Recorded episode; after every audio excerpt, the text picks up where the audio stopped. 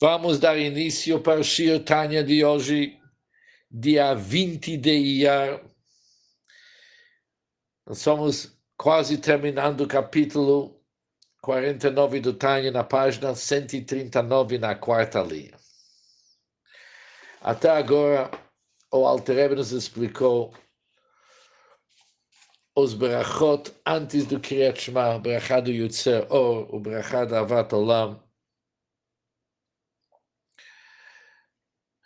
E o Alter vai concluir em breve que a meditação sobre os conceitos que aparecem nas brachot do Shema leva um, cada um de nós à própria conscientização do Shema, alcançando um amor profundo para Hashem. Isso vamos ver hoje.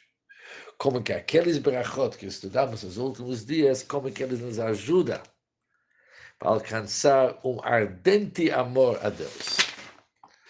והנה, כאשר ישים המשכיל אלה הדברים על עם כדליבר מוכר, quando uma pessoa inteligente, interessante, uma pessoa inteligente, não é qualquer um, tem que ser inteligente.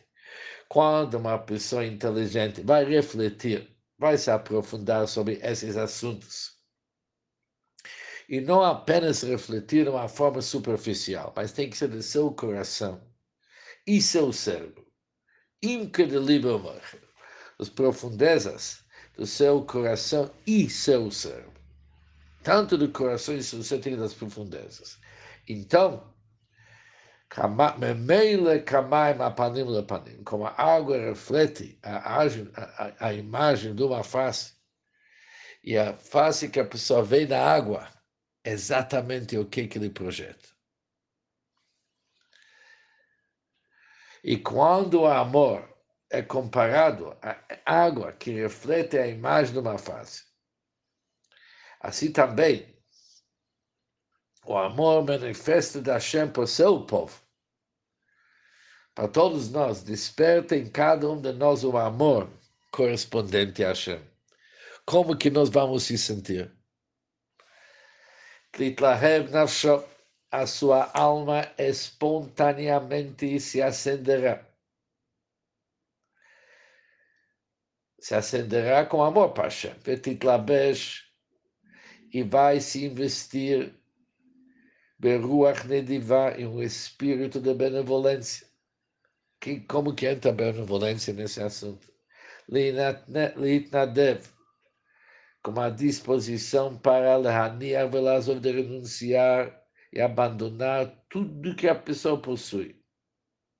Já que nada tem importância para ele agora. Tudo que ele possui e tudo que passa durante o dia a dia dele, que ele acha durante o tempo que isso tem importância, quando chega nessa hora, ele abandona tudo. Isso para ele tudo é nada.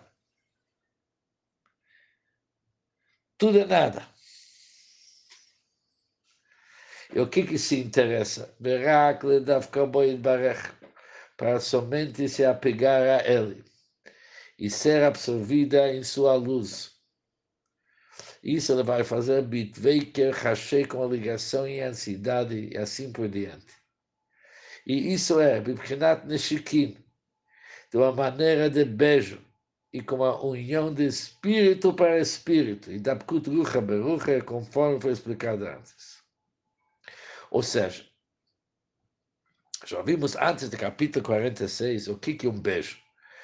O beijo não é apenas a união das bocas, mas também uma união dos sopros, do íntimo. Os íntimos se ligam. Assim também a unidade espiritual envolve a união do espírito do homem com o espírito de Deus. O espírito do homem se torna um com o Espírito de Deus. Mas como ocorre a união do Espírito com o Espírito? Isto é, que medidas devem ser tomadas se alguém busca desejar somente se apegar? Se alguém realmente, o único única ocupação, preocupação, dedicação dele é se apegar a Hashem. Como que isso acontece? Como que ele pode realizar isso aqui? כך, por isso ele fala depois do Shema Israel, Vayu Hadvarim Aile Ale Vavecha B'dibarta Ba. E estas palavras vão ser sobre o teu coração e falarás delas. E como logo será explicado, isso se refere a alguém que se aprofundar no estudo da Torá e fala palavras da Torá. Ligado com Torá, Moshkatu Be'etz Chaim.